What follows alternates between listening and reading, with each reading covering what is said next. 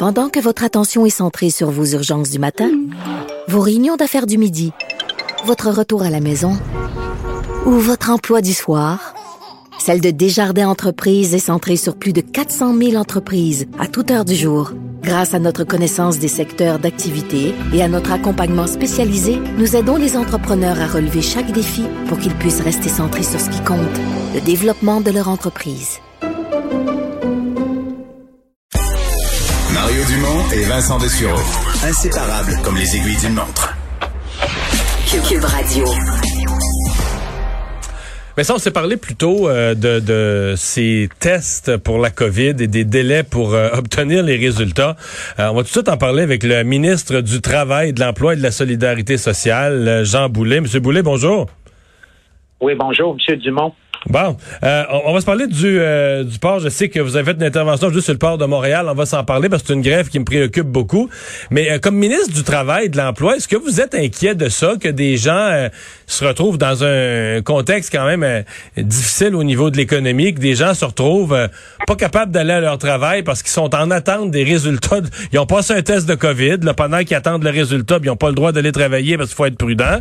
Puis des fois, leur conjointe ou leur conjoint, ben là, vu qu'ils couchent dans le même lit, serait pas supposé les travailler non plus.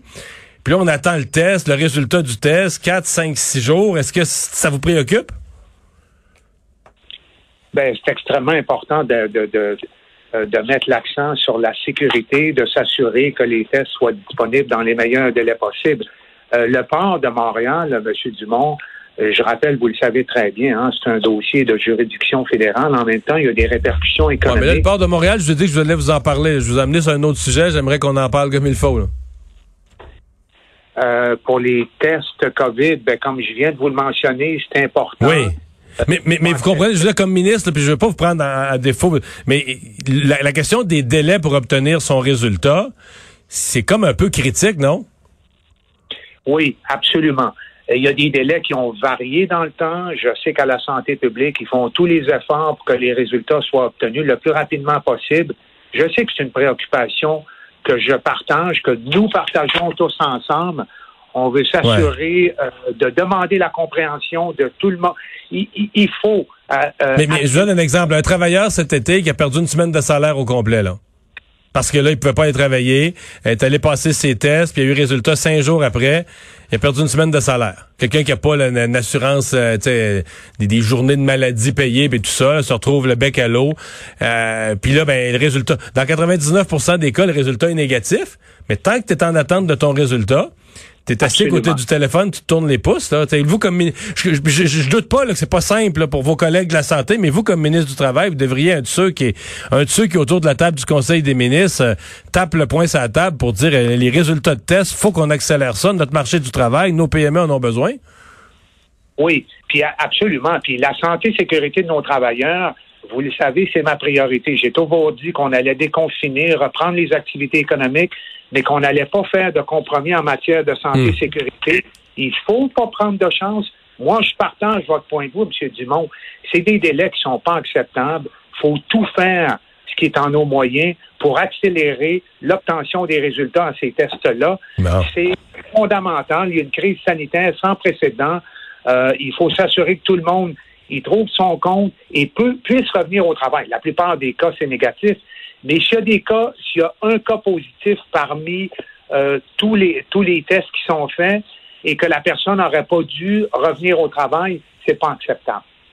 Euh, ben c'est bien, c'est une position claire, ferme. J'espère qu'elle sera entendue à l'intérieur de votre gouvernement. Euh, pour le reste, est-ce que vous, juste commentaire général sur l'état de l'économie, l'état de l'emploi, le chômage qui a quand même, après un pic au printemps, le chômage est quand même rebaissé, mais votre lecture, vous, est-ce que vous êtes quand même optimiste? Une deuxième vague, est-ce que ça pourrait réaffecter l'emploi, obliger d'autres fermetures? Comment vous voyez la situation de l'emploi au Québec, là, à, disons, un Polaroid d'aujourd'hui, puis votre perspective d'ici Noël? C'est important de redire qu'on a perdu à peu près 820 000 emplois depuis le début de la pandémie. Il en reste encore 250 000 à récupérer. La dernière étude sur la population active démontrait que notre taux de chômage dans la semaine de référence en juillet était de 9,5% au Québec, le meilleur, le plus bas au Canada. Moi, je demeure positif. Mais évidemment, Il faut se préparer à une potentielle seconde vague. La meilleure façon d'atténuer les impacts négatifs de cette deuxième vague-là, c'est continuer à mettre l'accent sur la distanciation, le port du masque. Moi, j'ai constaté durant la période estivale que les Québécois étaient extrêmement disciplinés. Et moi, je trouve que c'est un présage qui est bon euh, pour la deuxième vague, mais il faut demeurer vigilant puis attentif. Puis on se prépare, on sera prêt à toute éventualité. Hum. Parlons-en du euh, port de Montréal, une grève. Il y a beaucoup de commentaires sur cette grève-là, évidemment. Euh, euh puis votre chef l'a dit. on dit que les, les, conditions de travail des gens qui, à l'heure actuelle, font la grève sont quand même pas parmi les pires de la société. C'est le moins qu'on puisse dire. Aujourd'hui, donc, vous avez vous avez levé le ton en collaboration avec le gouvernement ontarien? Oui, tout à fait. avec mon collègue de l'économie au Québec, puis nos homologues en Ontario, Travail et Économie, M. McNaughty puis M. Fedeli, on a envoyé une lettre à Ottawa. Je pense que c'est important de saisir Ottawa des répercussions économiques de ce conflit de travail-là. La convention est expirée depuis le 31 décembre 2018. Il y a eu beaucoup de rencontres de négociations. Là, il y a un médiateur, une médiatrice, en fait, qui a été nommée par Ottawa. Il faut qu'Ottawa crée les conditions les plus favorables possibles à un, à un règlement négocié dans les meilleurs délais possibles. Mais si on nomme médiateur, qu'est-ce qu'ils peuvent faire de plus? Ben, le médiateur, il faut que la personne qui fasse, euh, qui fait la médiation ait les pouvoirs nécessaires pour lui permettre de mettre de la pression sur les parties, de s'assurer qu'il y a des blitz de dialogue, qu'on établisse bien les priorités, puis qu'on mette l'accent sur un règlement négocié rapidement. Monsieur Dumont, je vous rappellerai une donnée qui sort pas souvent, là, mais 90% des biens de consommation importés ici, chez nous au Québec, transigent par le port de Montréal. C'est sûr qu'on n'est pas conscient de ça. On, ça, on l'oublie, hein?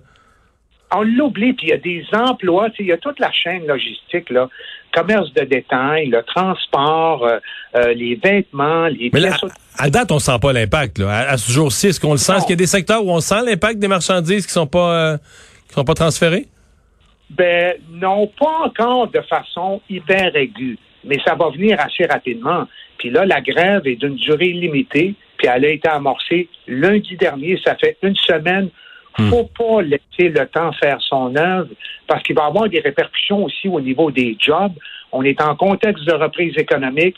C'est extrêmement fondamental pour moi que le port fonctionne de façon efficace, harmonieuse. C'est un conflit de travail on nous mentionne que des enjeux, identifions-les, faut qu'il y ait des priorités, faut mettre l'accent sur le meilleur environnement possible pour aider les partis à négocier un, règlement. Mais qu'est-ce qui accroche? Parce qu'on nous dit que les débardeurs ont des gros salaires, toutes des questions de sécurité au travail. Qu'est-ce qui accroche tant?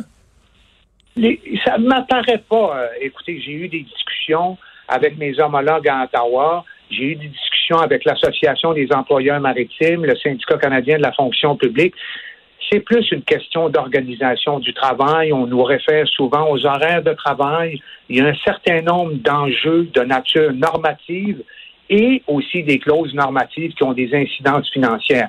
Mais ça m'apparaît pas être un conflit qui s'appuie sur euh, des augmentations de salaire ou des bénéfices marginaux. Euh, c'est plus euh, en termes d'organisation du travail et des horaires aussi. Ben voilà, ben on va espérer que votre appel à Ottawa va, porter fruit. Euh, merci d'avoir été là.